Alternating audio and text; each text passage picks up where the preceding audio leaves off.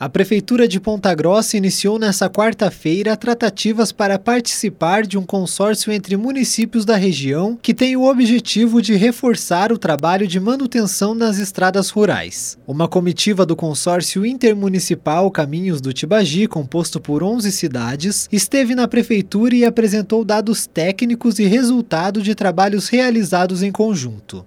Conforme a administração municipal, a participação de Ponta Grossa no grupo pode reforçar ações de manutenção e revitalização nas estradas. A reunião teve a participação do secretário de Agricultura, Pecuária e Abastecimento, Bruno Costa, e do vice-prefeito Capitão Saulo. Tailan Jaros, repórter CBN.